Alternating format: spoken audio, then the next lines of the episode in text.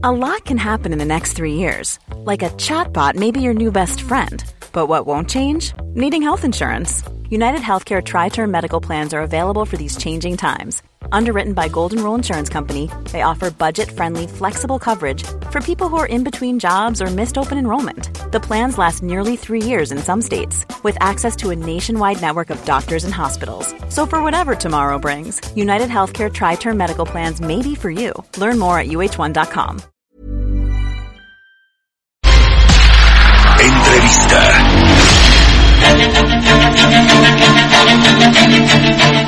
Ya estamos de regreso aquí en Bitácora de Negocios. Son las 6 de la mañana con 31 minutos y vamos a platicar con Manuel Pérez Cárdenas. Él es jefe de la oficina de la presidencia de la CONCAMIN, la Confederación de Cámaras Industriales. ¿Cómo estás, Manuel? Muy buenos días y gracias por tomarnos la llamada. Me encantado la vida, Mario. Muy buenos días a ti y a tu auditorio.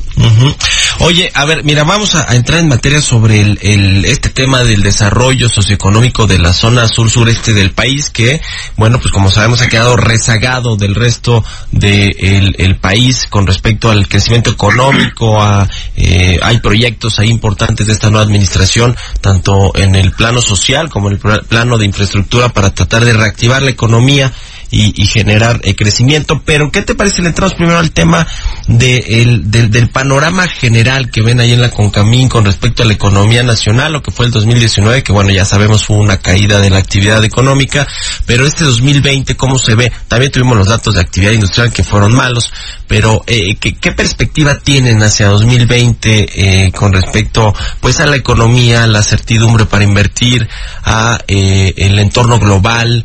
Eh, ya se firmó el TEMEC, en fin, todo este tema eh, para entrar en materia, Manuel. Oye, Mario, fíjate que efectivamente, como tú lo dices, 2019 fue un, un, año pues malo, francamente, en términos generales. La Concamín, como bien sabes, representa a toda la industria del país.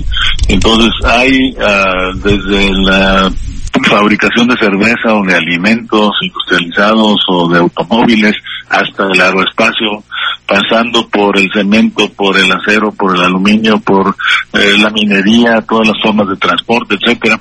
Prácticamente lo que se te ocurra está ahí eh, como actividad industrial representada por la Concamina. Entonces es un universo muy diverso y muy intenso eh, y desigual. Algunas ramas de la economía crecieron, otras decrecieron. Entonces lo que tenemos al final del día es un promedio nacional eh, que fue negativo, sí, eh, pero hay ramas como por ejemplo la industria espacial que creció el 15%, el 15%, entonces eh, probablemente sea la excepción entre todas, pero hay otras ramas que tienen, eh, digamos, tasas positivas de crecimiento, igual que algunas tienen menos 5 de, de, crecimiento. Entonces, eh, digamos que para nosotros en con Camino podemos perder de vista estos eh, espacios particulares y sí, en el contexto macroeconómico, eh, pues vemos una declinación de la actividad económica que viene ya de muchos años. Si te pones a ver los números, te encuentras que desde hace 25 años, cuando se asume aquella famosa política de la no política industrial, la mejor política que exista para México. Desde entonces hemos venido desindustrializándonos, no nos hemos industrializado debidamente. Eh, sí han, fluido muchos recursos de inversión extranjera directa al país, pero no necesariamente para actividades que agregan valor mexicano. Eh, en fin, eh, tenemos una construcción de un aparato productivo del país bastante deficiente que hay que corregir de forma integral. Eh, para eso, y por eso es que la CONCAMIN desde el 2018, cuando estaba la campaña presidencial, eh, decidió elaborar lo que en su momento llamamos la propuesta de política industrial eh, del sector industrial de México eh, hacia una industria del futuro con inclusión social. ¿Por qué? Porque veíamos estas, aparte de estas debilidades estructurales, una debilidad estructural del país que es la desigualdad social brutal. Eh, entonces, eh, eh, para nosotros cualquier crecimiento económico tiene sentido solamente si es capaz de incorporar a todos los mexicanos al, al, bienestar del progreso. Entonces, eh, en esa en esa propuesta política industrial nosotros planteábamos que una prioridad tenía que ser el desarrollo equilibrado regional, pero es obvio que nos preocupa de manera particular la región sur-sureste. son nueve estados, viene desde Veracruz, Tabasco, Puebla, Guerrero, Oaxaca, Chiapas, Yucatán, Quintana Roo y Campeche. Son los nueve estados en los cuales eh, habitan alrededor de 30 millones de mexicanos, eh, su territorio cerca de la tercera parte del territorio nacional y en, comparación con el resto del país son una especie de desastre, ¿sí?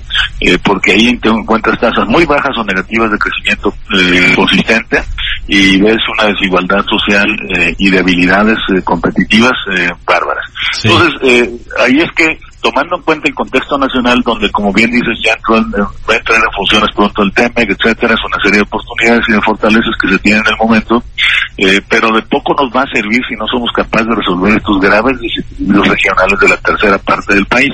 Entonces, de alguna manera se empezó a trabajar en lo que nosotros llamamos eh, plataformas regionales de competitividad eh, hay una primera plataforma que se está ya trabajando con mucho éxito en el centro occidente del país, con cinco estados, que son Querétaro, Campeche, eh, eh, como es Guanajuato, Aguascalientes, San Luis Potosí y Jalisco, que si te pones a ver son muy parecidos entre ellos. Hay una clase consolidada, tienen una visión industrial, hay actividades industriales de vanguardia, eh, tienen mucha infraestructura, están relativamente bien comunicados, están cercanos en el centro, etcétera.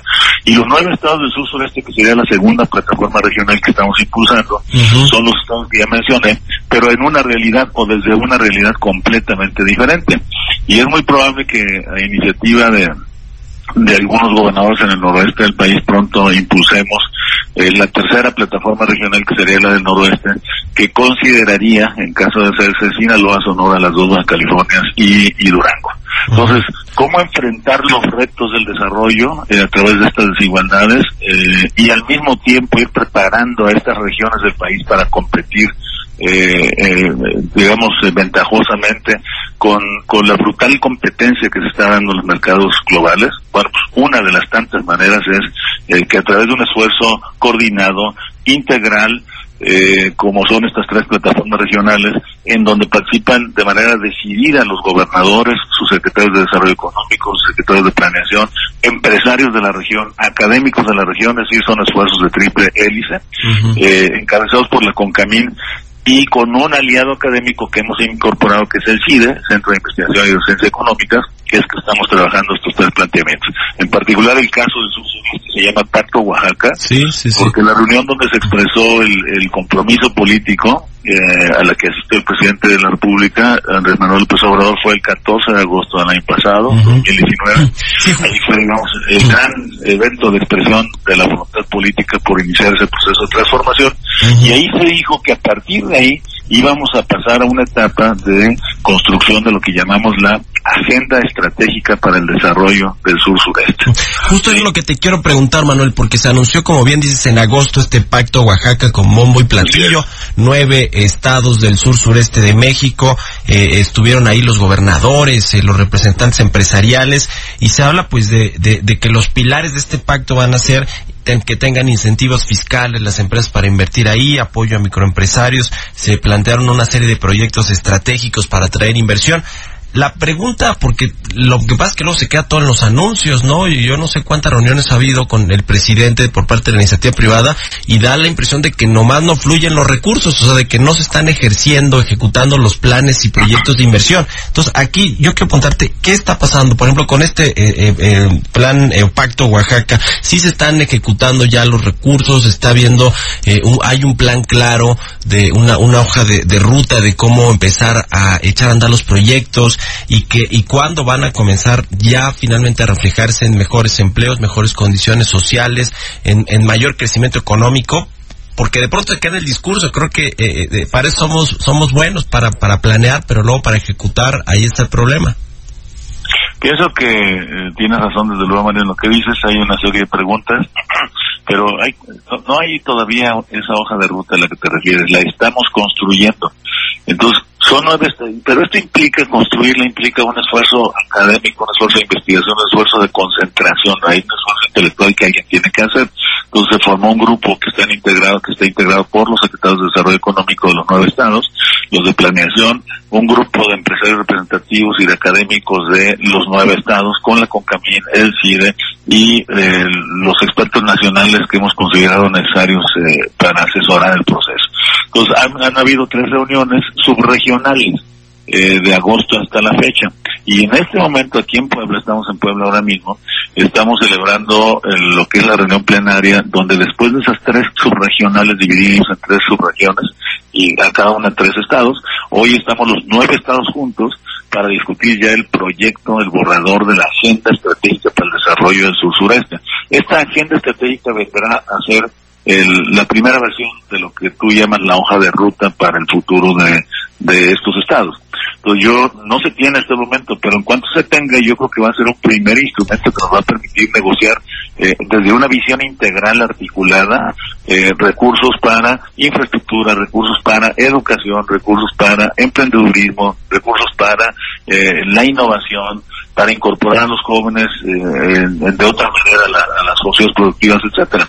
Entonces, eh, eh, antes de esto, que como he dicho, apenas se está formando y pronto la tendremos y la anunciaremos, eh, lo que existe son los tres grandes proyectos emblemáticos, eh, bueno, los dos, dos grandes que son uh, tres, el Tren Maya y, ¿cómo se llama? Y la refinería, ¿no? El corredor transísmico, ¿no? También que es y el del corredor transísmico. Son, son tres proyectos que son emblemáticos de esta administración. Entonces, esto ha habido información abundante de cómo están avanzando y están haciendo las primeras asignaciones de contratos de obra, etcétera. Entonces, yo creo que este año quizá todavía va a ser de preparación eh, de una visión estratégica para que se pueda hacer una asignación de recursos ordenada eh, y también para que se pueda atraer el interés de inversionistas eh, globales desde cualquier punto del mundo. Lo que sí te puedo adelantar es que hemos estado hablando del concepto de esta y del proceso de trabajo correspondiente en diversos países del mundo y esto genera un interés enorme, enorme. Entonces estamos muy animados aquí en Puebla avanzando hoy, eh, desde ayer, en la integración de esta agenda eh, y será un gusto, verdaderamente un gusto darla a conocer pronto eh, y desde luego contigo ah, para tu auditorio. Bueno, pues te agradezco mucho, Manuel Pérez Cárdenas, jefe de la oficina de la presidencia de la Concamín, que nos hayas tomado la llamada y sí, por supuesto, aquí están abiertos los micrófonos para que nos vayas contando de los avances y de cómo va planteándose esta, esta hoja de ruta o este cronograma para detonar la inversión en el sur-sureste de México. Muchas gracias, Manuel, y muy buenos días. Muchas gracias a ti por tu atención. Buen día, Martín. Buen día, igualmente 6 de la mañana con 42 minutos. Vámonos a otra cosa. Mom deserves the best, and there's no better place to shop for Mother's Day than Whole Foods Market. They're your destination for unbeatable savings, from premium gifts to show-stopping flowers and irresistible desserts. Start by saving 33% with Prime on all body care and candles. Then get a 15-stem bunch of tulips for just $9.99 each with Prime. Round out Mom's menu with festive rosé, irresistible berry chantilly cake, and more special treats. Come celebrate Mother's Day at Whole Foods Market.